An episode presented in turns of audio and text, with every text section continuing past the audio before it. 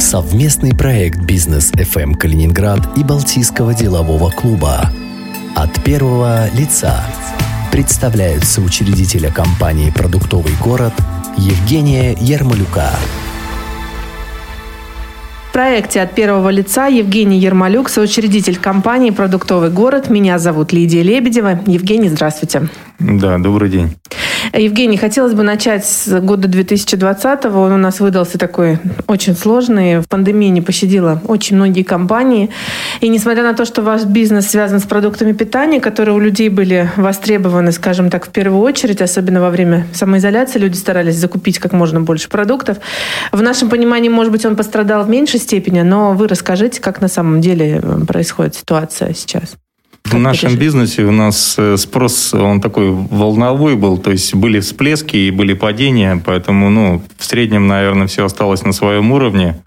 Ну, если не считать ресторанный бизнес, там несколько месяцев просто не было совершенно никакой работы, и благо, что все-таки удалось как-то удержаться на плаву и сохранить рестораны, сохранить этот бизнес, чтобы ну, не потерять его совсем. Потому что были, были такие варианты, и по многим отраслям мы видим, что происходило в этот период пандемии. Поэтому, ну, наверное, для нас не настолько плохо все происходило. Хотя в тот период, когда это 3-4 месяца этих вынужденного бездействия, конечно, было, в общем, все это достаточно напряженно. Сложно. А в большей степени пострадали рестораны, наверное, да? Ну, безусловно, потому что несколько месяцев просто ну, рестораны вынуждены были не работать. Соответственно, очень много персонала вынуждены были искать новую работу. Кто-то ушел на стройки, кто-то ушел в другие отрасли. И поэтому, когда рестораны открыли, половина сотрудников мы не досчитались. И была очень большая напряженка, потому что приехали туристы в августе месяце, а персонала не хватало. Это была, в общем, достаточно серьезная проблема. После того, что была проблема с пандемией, это была вторая проблема. Ну, то есть все-таки отток людей, да, пандемия не была неизбежна, что люди поуходили на другие Безусловно, работы. конечно. Ну, как и во всех отраслях. То есть кто-то перешел на удаленку, кто-то перешел в другие отрасли, там, где более-менее ну, можно было какие-то деньги зарабатывать. Бытует такое мнение, что после пандемии мир не будет прежним. Вы согласны с таким утверждением или все-таки нет? Ну, в какой-то степени, конечно, изменения произойдут, потому что, ну, вообще мы живем совершенно в другом мире. Давайте реально смотреть смотреть на вещи, то, что было там 20 лет назад или 50 лет назад, и то, что сейчас, это уже совершенно другой мир. Мы живем гораздо быстрее, мы живем в век телефонов, айпадов, интернетов. То, что мы сейчас проживаем за один месяц, раньше люди проживали за год, за два, за три. И объем информации, которую мы сейчас потребляем, ну, совершенно другой. И объем информации, которую наши дети потребляют, и какими они будут, это тоже будут совершенно уже другие люди, по-другому будут все воспринимать. Поэтому и какой-то отпечаток, конечно, и эта ситуация оставит, безусловно. Помимо того, что мир скоростей, так еще и пандемия свой след еще тоже и, наложила. да, то есть это опять же работа на удаленке удаленки, это быстрая приспосабливаемость к изменениям. Это тренды нынешнего времени. То есть мы не можем, как раньше, когда человек там, допустим, он там, не знаю, на телеге мог ехать там сутки с одного города в другой или всю жизнь работать и делать одну и ту же работу. То есть сейчас человек может там, сегодня он работает здесь, там завтра он быстро перестроился, получил образование, уже работает в другом месте, Тут он живет в одном городе, он перелетел, сейчас он уже живет в другом городе. Совершенно другая жизнь, по-другому устроена, и нужно под этот тренд подстраиваться, и другого не дано. Многие сейчас говорят, что покупательская способность людей снижается. Вы в своем бизнесе заметили это? Безусловно, это так, потому что ну, какие-то накопления у людей были первое время, но постепенно же они заканчиваются. И так как нет стабильных заработков в последнее время, то спрос начинает падать. Это сто процентов. Пока сейчас еще люди живут тем, что кто-то снял какие-то накопления, у кого-то какие-то деньги были, и они еще как-то их распределяют, но проблема с каждым месяцем, она усиливается. И если не будет стабильной работы, стабильного заработка в ближайшее время, то она может, эта проблема еще усиливаться и может наступить какие-то достаточно серьезные сложности уже в ближайшие несколько месяцев. Я знаю, что сейчас ваша компания – это большой холдинг, включающий в себя несколько направлений бизнеса. А с чего начинали? Начинали, наверное, как и все, в 90-х годах. Закончили э, институты. Тут началась свобода, с которой непонятно, что было делать. Но так как э, были молодые, активные, хотелось что-то сделать, что-то создать. Тем более, как была всегда завязка со спортом, а в спорте это всегда это достижения, результаты. Сначала создали торговую компанию, а потом уже После того, как прошли обучение Калининградская школа бизнеса Александра Яковлевича Баринова, и ну, уже немного по-другому начали смотреть на то, как бизнес надо делать, потому что, ну что там, раньше у всех были просто базовые образования, а здесь уже начали специализацию получать, специальное образование, именно бизнес-образование. Уже пошли тогда проекты, связанные непосредственно вот с ресторанами, с заводами. Я в то время потом поехал в Москву еще, MBA закончил, потому что понимал, что нужно еще было дополнительное знание. Опять же, Балтийский деловой клуб вступил, потому что, ну, клуб тоже образовался на базе обучения Калининградской э, школе бизнеса. Потому что, ну, когда люди закончили обучение, хотелось общаться дальше, и возникла идея создания этого клуба. То есть, получается, БДК это стало своего рода такой некой площадкой, где вы объединили, ну, скажем так, свои общие интересы да, с теми, кто учился в бизнес-школе? Ну да, там практически основная масса это были выходцы оттуда. То есть те люди, которые получали бизнес-образование, все общались между собой.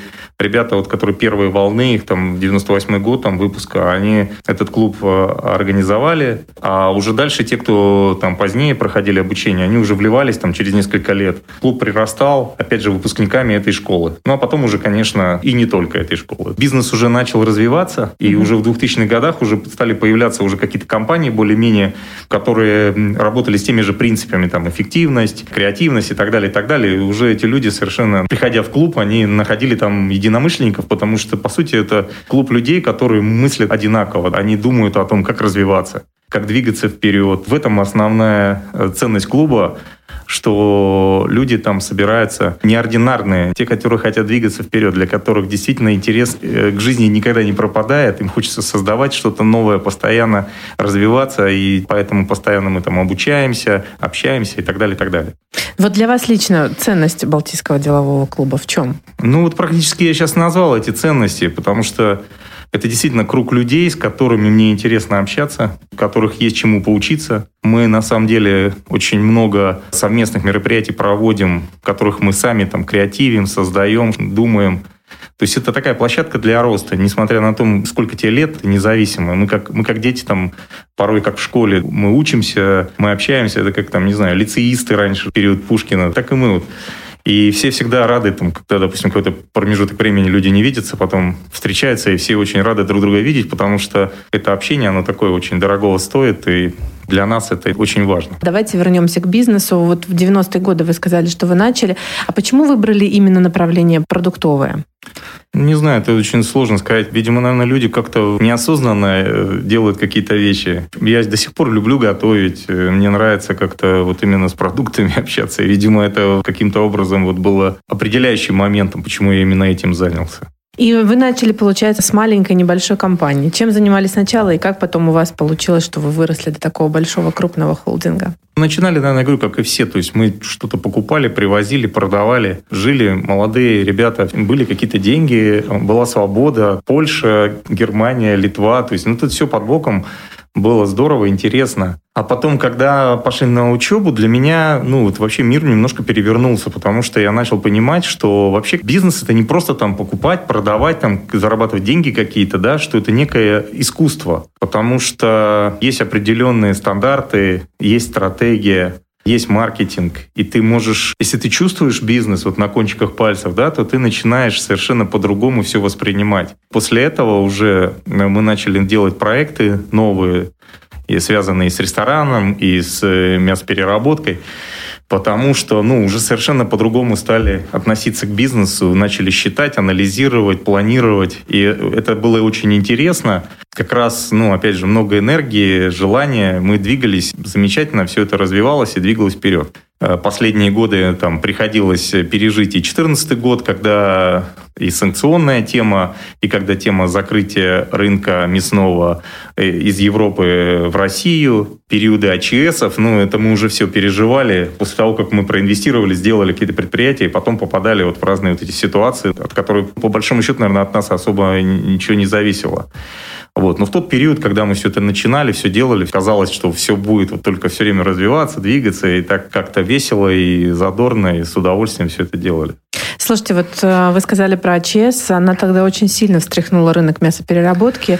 Насколько бесследно или не бесследно, ну, скорее всего, второе, да, прошло это все для отрасли? Я бы сказал, что вообще первое, что самый сложный был период 2014 год, потому что объективно закрыли границу. У нас было очень много контрактов европейских, мы сюда привозили много продуктов, в том числе э, литовскую всю молочку привозили, работали с Германией, с Италией работали с Польшей и так далее. Ну, то есть было очень много поставщиков именно европейских. И вдруг в одночасье у тебя все эти контракты закрываются. 15 лет мы строили эту компанию, 20, да, и вот это все выстраивается, и потом вдруг в один момент закрывается. Самое обидное было то, что какой-то помощи не было. Чтобы сказали о том, что да, ребят, мы понимаем, вы пострадали, но давайте там как-то мы вам дадим какие-нибудь льготные кредиты, там что-нибудь там, ну, постройте завод какой-нибудь там еще и так далее. Это ваши проблемы. Ну да, наши проблемы, как бы понятно, мы закрыли, пришлось сократить это практически там до нулей. Вот это было страшно, это было очень обидно, то, что вот в очередной раз нас оставили один на один как бы с решением этих проблем. И тут же в 2014 году по мясопереработке тоже закрывается граница. Европейское мясо мы сюда завозить не можем, а, к сожалению, внутри страны еще объема мяса не хватало. И был период времени, когда нам приходилось закупать сырье, чуть ли не стоя в очереди. То есть дайте хоть что-нибудь, чтобы завод хотя бы работал. Вот это были очень сложные времена. А потом, когда АЧС возник, ну, там, конечно, тоже было очень сложно и неприятно, и тоже мы, конечно, потеряли очень много, потому что, ну, покупали сырье, потом оказалось, что у этого сырья по производству оно было заражено АЧСом, соответственно, приходилось это утилизировать, закрывать заводы, мыть, чистить и так далее. Я думаю, что мы как-то это пережили проще, потому что уже была закалка того времени, когда, казалось бы, ну, в тот момент уже настолько было сложно, что представьте, сколько предприятий было тогда, да, и сколько сейчас осталось. Десятки раз все это сократилось. Сейчас, ну, так, если посчитать, я не знаю, там у нас, может быть, десяток крепких предприятий наберется, а тогда это было, наверное, 100 и более предприятий, которые работали и работали и в Калининграде, и на Россию. Но сейчас нормализовать вот в мясопереработке вот этот уровень вы смогли, вот кризис 2014 ну, года? В России сейчас объем производства мяса увеличивается. Соответственно, для нас, как для переработчиков, ну, ситуация, в общем-то, ну, неплохая. Единственное, то, что сейчас опять происходит э, рост цен в связи с тем, что курс евро растет, соответственно, корма дорожает и так далее, и так далее. И, соответственно, свиноводы начинают поднимать цены в связи с этим. То есть мы все начинаем, как говорится, опять двигаться в сторону повышения цен, хотя по логике количество именно производства мяса, ну я сейчас говорю про свинину в стране, оно увеличивается. И мы все ожидали то, что в связи с этим увеличением все-таки ну, предложений будет больше, и цена пойдет вниз, соответственно, ну, мы как переработчики, мы только транслируем, в общем, те цены, которые заходят к нам от производителей. Мы, конечно, ожидали, что цена будет падать, но, к сожалению, растет. Это тоже вот момент такой, что сейчас зарплаты у людей остаются на уровне, а цены значительно растут. И это тоже с пандемией связано, потому что мы же понимаем, что еще весной там более-менее была ситуация после всех этих событий, ну плюс там нефтяные, но опять же нефтяные моменты, они тоже завязаны на пандемию, потребление нефти сократилось, соответственно, мы понимаем, борьба на рынке, падает цена на нефть, соответственно, цена на нефть падает, начинает подниматься евро-доллар, евро-доллар поднимается, поднимаются цены на все остальное у людей, как мы понимаем, уменьшается работа, количество да, занятости населения, уменьшается зарплата, начинаются некие ножницы. И вот возникает кризисная ситуация. Причем говорят, что в этом году кризис отчетанный, и говорят, что Россия такого не помнит, чтобы так несколько факторов накладывались. Потому что в этом году, вот вы сейчас сказали про подорожание мяса, да, из-за курса, в частности, масло подсолнечное, сахар, ну, овсянка, да, да, все да, подорожало. Все... Так, собственно говоря, из-за этого должны были и цены, наверное, вырасти. Вот в частности у вас в ресторанах. Как вы смогли удержать ценник или же все равно все-таки пришлось поднимать? Ну, какая-то индексация происходит, но я не могу сказать, что там какие-то глобальные вещи. Ну, мы, в частности, то, что мы завозим из-за рубежа, там, конечно, достаточно серьезные изменения, потому что, ну, плюс 30% мы понимаем, да, это курс евро на сегодняшний день. Те напитки, которые мы завозим в рестораны, мы завозим, у нас исключительно они европейские, это либо немецкие, либо чешские. Ну, соответственно, 30% плюсом никуда не деться. А средний чек меняется? В какую сторону? В большую или в меньшую? Ну, ну, безусловно, он тоже меняется в большую сторону. Я сейчас не могу сказать там на точные цифры. Ну, понимаете, да, там напитки, допустим, на 30%, что-то там на 5, на 10, там, ну, в среднем, наверное, может быть, процентов 15, может быть, это изменения эти есть. Предпочтения людей изменились, пытаются экономить, допустим, ну, на себе мы, на питании? понимаете, мы работаем в таком сегменте, все-таки у нас ну, не самый дорогой ресторан, поэтому люди идут, ты понимаешь, что все-таки они у нас могут покушать достаточно за разумные деньги, и поэтому, ну, наверное, эти там 15% они не так серьезно пока сказываются. Но вот я говорю вам, что основные опасения в том, что все-таки рост цен происходит везде в связи с этой ситуацией, да, там и с ковидом, и с э, нефтью, и с э, подорожанием э, евро-доллара. А, к сожалению, занятость населения, зарплаты не растут, и вот эти вот ножницы, неизвестно, когда они могут э, сработать. Появилась новость о том, что э, рестораны в сентябре месяце повысили свой оборот по сравнению с прошлым годом. То есть уровень оборота в этом году превысил сентябрьские показатели прошлого года. Связываем ли мы это с повышенным туристическим сезоном в этот момент? Ну да, безусловно, так как мы понимаем, что весь туризм остался внутри страны, то есть частично люди, конечно, поехали в Калининград. И для нас, я говорю, как для рестораторов, наверное, очень важно, что ну, есть определенная перспектива, потому что приезжая в область, люди, видя, как здесь хорошо, кто-то там остается здесь, кто-то будет приезжать сюда в будущем. Я думаю, что вот именно наша отрасль будет развиваться с каждым э, годом все больше и больше, то есть именно за счет большего приезда туристов в Калининградскую область. Поэтому в перспективе, я думаю, это очень здорово, то, что вот этот поток туристов остался внутри э, страны, и, наверное, это будет еще дивиденды какие-то приносить еще в перспективе. А, скажите, пожалуйста, какое у вас хобби? Чем вы увлекаетесь? Я знаю, что вы очень увлечены футболом, правда? Ну, безусловно, все знают прекрасно, как компания «Продуктовый город» и команда «Продуктовый город». И я знаю, что вы больших успехов добиваетесь. Относительно неплохие успехи у нас, если мы столько лет э, всегда являемся лидерами областного футбола и с точки зрения когда были еще просто действующими футболистами и руководителями, и сейчас уже, когда мы там в ветеранском футболе больше находимся, то есть постоянно ездим на разные турниры, и в том числе и за рубежом, и в России, все с нами всегда считаются, мы всегда в лидерах, как в области, так и за пределами. Несколько лет удалось поработать и с командой «Балтика», считаю, это уже не самые плохие были года, и Конечно, немного обидно то, что у нас, как сказать, нет пророка в своем отечестве, то есть у нас все время мы ищем каких-то пришлых э, и думаем, что так будет лучше, ну, в конечном итоге я думаю, что когда-нибудь наши руководители поймут, что надо обратить внимание здесь, внутри области, и понять, что здесь есть люди, которые могли бы, в общем-то, всем этим заниматься, и все было бы достаточно успешно, потому что для нас область – это не пустой звук, и наши болельщики – это не пустой звук, а все то, что приезжает, уезжает. Ну, вот сейчас, в принципе, неплохое руководство на данный момент Балтики, да, но чтобы к этому прийти, сколько нужно было, в общем-то, пройти, перелопатить всего. Я думаю, что все-таки внутри региона надо искать свои ресурсы, и в этом будет большая перспектива. Перспективы нашей команды вообще видите впереди? Ну, опять же, понимаете, это же вопрос стратегический. Вот если мы как по бизнесу говорим, вопрос стратегии. То есть э, так не бывает, что там, ну, а хорошая команда или плохая. Ну, как смотреть для чего? Для задачи сегодняшнего периода, да, она, в принципе, неплохая. Если мы говорим стратегический план какой-то развития, то тогда надо понять, какой он. Что мы хотим? Мы хотим местных воспитанников подтягивать? Или мы хотим просто создать сильную команду за счет того, что мы будем покупать квалифицированных футболистов, тогда мы должны понимать, какой будет бюджет, да. Если мы хотим заниматься хорошей селекционной работой, то надо тогда понимать, как мы это видим. Может быть, мы будем брать перспективных молодых футболистов из других регионов. Понимаете, вопрос задачи, стратегии, кто как ее видит, это развитие. Потому что, к сожалению, как правило, вся стратегия связана с одним годом как бы получить определенное место, добиться определенного результата и, как говорится, не вылететь э, со своего кресла.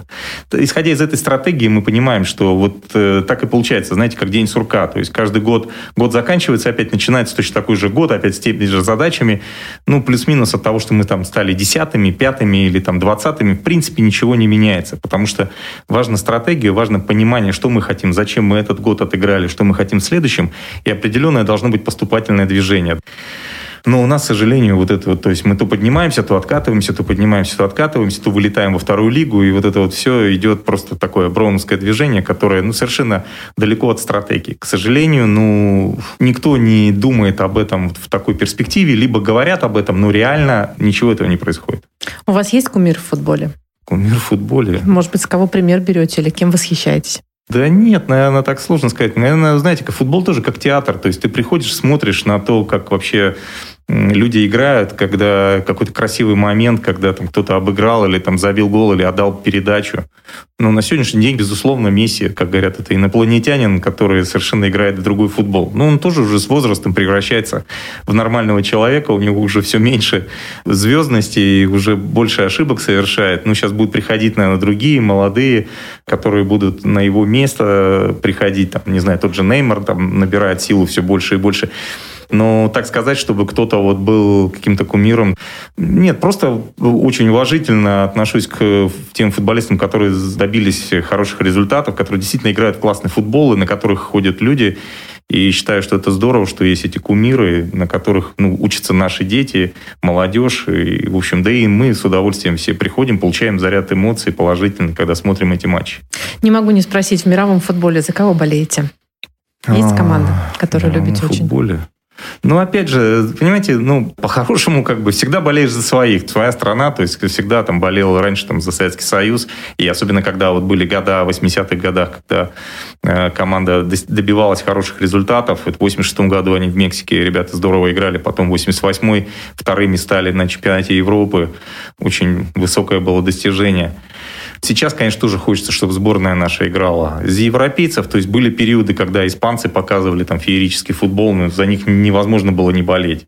Иногда смотришь на немцев, как эта машина работает, просто сметая все на своем пути. Ну, там, безусловно, там та же там, Бразилия, Аргентина, как бы, ну, это команды топ-уровня, на которые приятно смотреть. Но, с другой стороны, сейчас радует то, что появляются команды такие, как Бельгия, новые европейские команды, которые никогда не были такими вот лидерами. Бельгия сейчас в мировом рейтинге на первом месте, ну, что, в принципе, удивительно. Действительно, команда играет здорово. Поэтому я за хороший футбол, за хорошие эмоции, в общем, за то, чтобы мы все получали удовольствие от этого прекрасного вида спорта футбол. Потрясающе. Скажите, как отдыхаете от работы? Может быть, еще какие-то увлечения? Не, увлечений на самом деле много. Постоянно это и учеба, это и спорт помимо футбола, там и тренажерный зал, и всевозможные спортивные занятия, и музыка, и песни попеть с удовольствием, и попутешествовать. На самом деле, как бы жизнь только начинается. Опять же, все зависит от того, как ты относишься к себе. Если ты постоянно развиваешься, постоянно занят, постоянно в спорте, еще разные эмоции черпаешь там с других занятий, то я думаю, что энергетика будет в порядке и все будет хорошо. Я так понимаю, что вы предпочитаете такой активный отдых? Да, безусловно. Безусловно, конечно, активный отдых. Потому что, ну, наверное, это с детства, потому что я с самого детства занимался спортом, там, начиная с первого класса, и мне всегда это доставляло огромное удовольствие. Потом мы все выросли во дворах, и мы, если не ты не на тренировке, то ты во дворе играешь либо в хоккей, либо в футбол, либо ты где-то бегаешь. То есть мы были очень активными. Сейчас наши дети, они, конечно, к сожалению, в телефонах, в айпадах и так далее зависают, залипают. Нам их э, гораздо сложнее оттуда вытащить. Да, они получают больше объем информации, и нужной, и ненужной. Но вот этой двигательной активности, которая была у нас, у них пока, к сожалению, нет. А предпочитаете ли попутешествовать или же отдыхаете здесь, в Калининграде? Да, конечно, и путешествую, и, э, и здесь отдыхаю. Ну, представляете, у нас же такое местоположение, что сам Бог велел тут путешествовать. Когда ты утром выезжаешь, и там в 3-4 часа ты уже в Берлине, или вечером ты можешь быть в Мюнхене или в любом городе уровня Дюссельдорфа. Понимаете, это, ну... Наше географическое положение. Да, наше географическое да, положение. Тут неизбежно любой человек, который там активный это, он будет периодически собираться и куда-то выезжать и ехать. Ну, это такая уникальная возможность. У меня к вам тогда последний вопрос. Что пожелаете молодым и начинающим бизнесменам, которые еще только стоят в начале своего пути, с высоты вашего уже опыта? Сейчас очень много программ разных, и в том числе и вот при правительстве нашем. Кстати, к молодежи очень хорошо, что да, эти программы сейчас существуют, и у них эти возможности есть. Нужно обязательно, обязательно пользоваться этими возможностями, проходить различные обучающие программы, пробовать, изучать, смотреть все. Потому что рынки сейчас уже такие достаточно плотные, но так как жизнь все равно меняется, то у молодежи с ее подходом, с новым взглядом всегда есть возможности новые. Но для того, чтобы эти возможности реализовывать, нужна такая вот позиция очень активная Мы все время в БДК проводили, у нас такой был типа тренинга, «Формула успеха» называлась программа, замечательная, я считаю. Там дети писали бизнес-проекты из э, нашего университета. Вот это как путевка в жизнь, то есть мы им давали возможность в разных э, бизнес-проектах написать бизнес-план и постараться по этому бизнес-плану понять вообще, где ключевые точки, там, риски, возможности и так далее. И для ребят, которые, ну, вот буквально там первый, второй, третий курс, они просто могли это все попробовать и на примере, как говорится, разных там компаний что-то нарисовать, написать, просчитать, подумать об этом.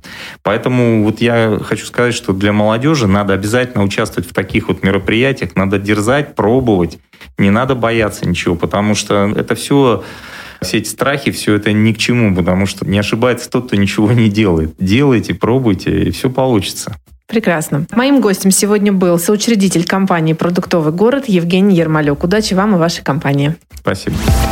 Евгений Ярмолюк, соучредитель компании «Продуктовый город», член Балтийского делового клуба. Интервью с Евгением Ермолюком слушайте в подкасте «Бизнес FM Калининград» на сайте bfm39.ru и в разделе «Подкасты» на сайте «Клопс».